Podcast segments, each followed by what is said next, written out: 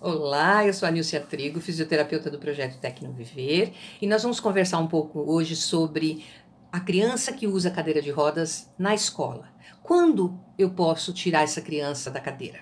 Quais as opções de posicionamento que eu tenho para ela? Muito bem, antes de mais nada, a gente tem que pensar que essa cadeira, ela foi pensada para essa criança, foi indicada para essa criança por algum terapeuta.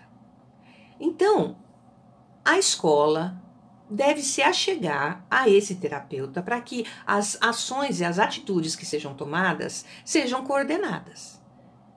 E que a criança possa ter o melhor posicionamento e eh, aproveitar o máximo de todos os posicionamentos em que ela for colocada. Muito bem. Pensando nisso, deixando isso claro, uh, eu tenho três perguntas a fazer. Quando eu penso quando é que eu posso tirar essa criança da cadeira de rodas? A primeira pergunta que me vem é: qual o objetivo dessa retirada? O que, que eu quero com isso? Para que, que eu quero tirar essa criança da cadeira? Existe as demandas do terapeuta e as demandas da escola. Vamos pensar um pouquinho na demanda do terapeuta. O terapeuta pode estar requerendo um período fora da cadeira para um descanso da coluna. Né? Uma, pode também estar tá, é, pensando em tirar essa criança um pouco da cadeira, justamente porque ela está se adaptando à cadeira. Então, pode ser que tenha uma programação de um pouco na cadeira, um pouco fora da cadeira, para que ela vá se acostumando com aquele posicionamento. Também, uh, o terapeuta pode estar uh, tentando aumentar as, os estímulos que essa criança possa estar é, recebendo. Também existe a possibilidade de uh, a criança que usa a cadeira de rodas estar em treino de marcha.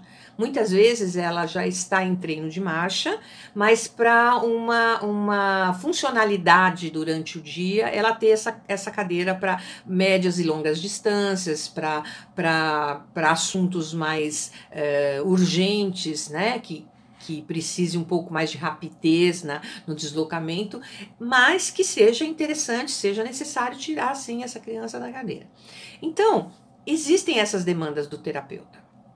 Assim como do lado da escola também tem, às vezes, a participação de atividades no chão, por exemplo, uma roda de leitura, né? É, se a criança fica na, na, na, cadeira, ela vai ficar mais alta que as outras, não vai estar aproveitando ali, não vai enxergar o livro que está sendo lido, vai ficar uma posição difícil para ela. Então, posso tirar nesse horário, posso tirar nessa, nesse, nesse momento essa criança da cadeira. Também na hora da alimentação, por exemplo, também pode ser interessante para a escola que essa criança seja colocada junto com as outras. É, por conta da inclusão, por conta de um movimento inclusivo que exista na escola. Uh, na hora da educação física, sempre é um, uma, uma questão muito grande. Posso tirar? Não posso? Posso trabalhar a, a movimentação com essa criança? O quanto eu posso? Quanto tempo eu posso deixar ela fora da cadeira? Não é? Então, assim, qual é o objetivo dessa retirada?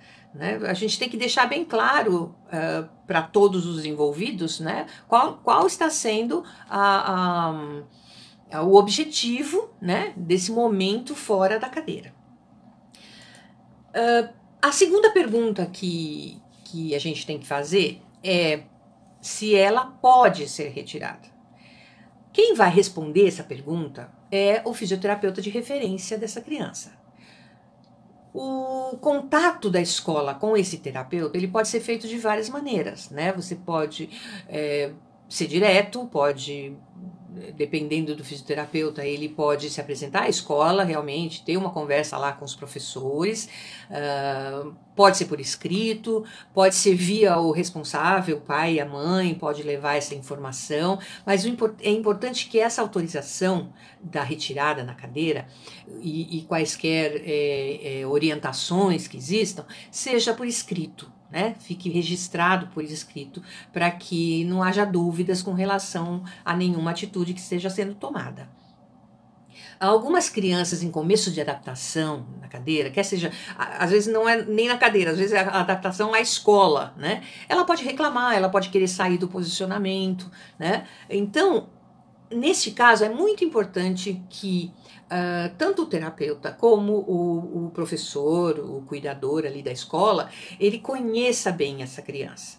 Né? Essa importância de conhecer o aluno nessa hora é saber se ele está simplesmente reclamando porque ele quer sair ou se realmente está sentindo alguma dor, qual é o caso. Então, quando não se sabe realmente, né, o melhor é se achegar ao pessoal da saúde, né, o fisioterapeuta ou terapeuta ocupacional e uh, realmente tirar essas dúvidas, conversar, estudar esse caso e não ir fazendo as coisas uh, sem muita organização, sem, muita, sem muito questionamento. Não é? Então é, é importante que isso seja feito. Então, a terceira pergunta que eu me faço é quanto tempo ela pode ficar fora da cadeira? De novo, um acordo com o terapeuta pode, pode ser muito importante. Uh, o terapeuta ele tem que conhecer a dinâmica da escola né? E quanto mais ele conhecer essa dinâmica, mais ele vai conseguir uh, entender o seu paciente naquele contexto, né? E quais as possibilidades que uh, daí surgem. Então, por exemplo, né? Uh, pode-se fazer bem bolados com relação aos horários por exemplo, fica um pouco na cadeira até a hora do lanche, uh, no lanche sai da cadeira, ou então não, tais dias tem aula de educação física, então ela vai ser tirada neste horário. Uh, então existe todo um, um, cronograma né, que a gente pode montar para que essa criança aos poucos seja tirada da cadeira e aos poucos vá se acostumando com o posicionamento. Agora, existem crianças que não podem ser transferidas. Elas não podem sair. Cade da cadeira depende um bom posicionamento. Por exemplo, as crianças que têm disfagia, elas têm um posicionamento da cervical próprio, né? A cadeira já, já possibilita aquele, aquele posicionamento próprio para que ela não aspire. Né, a, a saliva, não aspire líquido. Então, existem algumas crianças que estão nas escolas e que precisam do posicionamento né? algumas distrofias. É, então, isso tem que ser conversado, né? Novamente, é, eu digo, com o terapeuta, né? Para saber direitinho quanto, de que forma eu posso, se eu posso tirar, quanto tempo ela pode ficar fora da, da cadeira, né? Então, avaliar a, a solicitação do terapeuta e a solicitação da escola. Então, essa, essa, esse, esse conjunto né, de fatores é que vão levar a um dia a dia muito mais produtivo na vida dessa criança. Uh, com relação às opções de posicionamento, nós temos várias. Uh, muitas vezes a gente fala: olha, vou tirar a criança da cadeira e vou colocar onde? É, depende do tamanho da criança, depende do, do, grau né, de, de, de, idade da classe. É, naquelas classes onde há muita atividade no chão, é, existem alguns cantinhos, algumas cadeiras de posicionamento que podem ser é, feitas e, e às vezes até adaptadas. Uh, em seguida a esse vídeo, você vai ver uma, um, algumas fotos né, de alguns uh, produtos assim, um cantinho uh, triangular que que vai abraçar a, o tronco, né, sem muitos aparatos, mas que tem lá uma mesinha onde a criança pode ficar sentadinha e brincar. Uh, uma criança, se a gente pensar uma PC muito comprometida, né, uma criança com paralisia cerebral muito comprometida, ela pode sair para descansar um pouco do posicionamento da cadeira e ela pode ir para um puff, por exemplo, aqueles puffs de couro grandes, né, que existem, aquela, aqueles dá para a criança até bem grande, né, posicionar. A gente teve teve um bom trabalho disso na, na antiga escola especial da cidade onde eu trabalho. Então, quando nós pensamos em posicionar de uma forma mais livre algumas, algumas crianças com paralisia cerebral, nós usamos esses puffs, né? E, e foi, bem, foi bem aceito. Uh, existem algumas adaptações que são feitas em cadeirinhas próprias mesmo, né? Vocês vão ver aí uma, uma, uma fotografia de uma que foi feita a partir de uma cadeirinha de, de varanda, uma cadeirinha é, infantil, dessas baixinhas, né? E usando espaguetes, por exemplo, né? Usando uma, um tipo de adaptação bem barata, de baixo custo, é, que a criança fique, para que a criança fique um pouco mais no, na altura das outras crianças na hora da brincadeira, né? Assim como há o cantinho triangular, a gente tem o cantinho, a cadeira de posicionamento também quadrada, assim, sem ser triangular, né? Uh, onde também existe uma mesinha tal para a criança poder se posicionar ali na hora de brincar, mais à altura dos seus amiguinhos.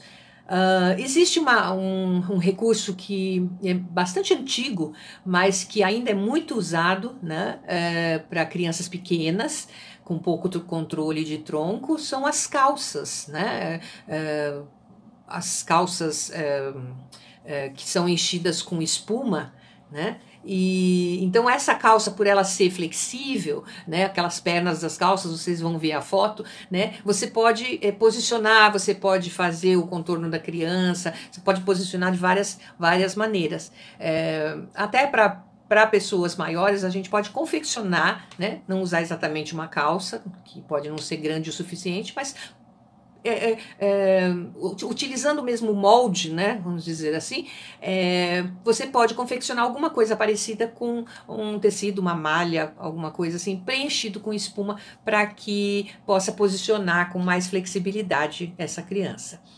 E, e, aí você não tem uma, uma coisa que é para uma criança só, né? Escola também tem isso. Você é bom você ter um material que você possa usar para mais de um tipo de criança, né? Mais de um tipo de quadro. Então é interessante. E finalmente eu vou falar de duas soluções que inspiradoras que na minha pesquisa eu eu acabei achando. Um eu conheci na Reatec, que é uh, o produto desenvolvido pelo Mário Alviti, que é um pai de uma criança que ficou paraplégica por uma lesão aos oito meses. E então, para que a criança pudesse brincar, ele desenvolveu um produto é, em plástico. É, bem bacana que você vai ver na fotografia que se chama Fly Children, que é uma cadeirinha bem baixinha, uma cadeirinha de posicionamento bem baixinha, com umas rodas grandes, totalmente de plástico, onde a criança fica livre para brincar na, na, altura do chão, na altura dos brinquedos. E, e isso foi bem interessante para a filha dele. E hoje eles, uh, eles comercializam esse produto. E a outra é uma, uma também uma cadeira de posicionamento, uh, que foi uh, uma solução pensada pela Érica Furô, que é uma, é uma mãe de uma criança com sequela de paralisia cerebral, que desenvolveu, entre outras coisas, hoje elas têm bastante produtos, mas uh, desenvolveu um produto chamado Ciranda, que é uma cadeira também de posicionamento, uh, mas essa é estática, não é? E uh, que tem um design todo diferente e tal, mas que possibilita a criança a, a, que não tem o controle de tronco, que tem alguma dificuldade nesse tipo, brincar com seus amigos. Então, são soluções inspiradoras brasileiras, não é? é e que, uh, pelo que eu costumo dizer, né, uh, a gente está começando nessa área. Né? No Brasil, uh, embora já, já tenhamos a tecnologia assistiva há algum tempo, uh, nós temos muita demanda e precisamos muito da criatividade de todos nós né? para incrementar esse, esses produtos, essas, esses uh, recursos para as pessoas com deficiência. Então, em matéria de posicionamento, é isso. Tá? Até a próxima!